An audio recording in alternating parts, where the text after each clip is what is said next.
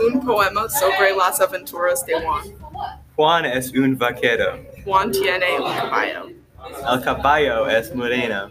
Juan ama su caballo. Juan ama su caballo mucho. Juan le gusta viajar.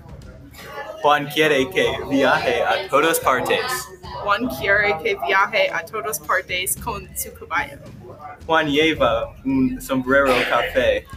El sombrero café tiene una estrella. Juan lee muchos poemas. Juan ojalá que un poema sea escrito sobre su mismo. Juan ve Yoda, quien está matando su caballo. Juan espera que su caballo viva más. Juan dice es mejor que el caballo vive. Yoda no se preocupa. El mundo no se preocupa. Nadie se preocupa.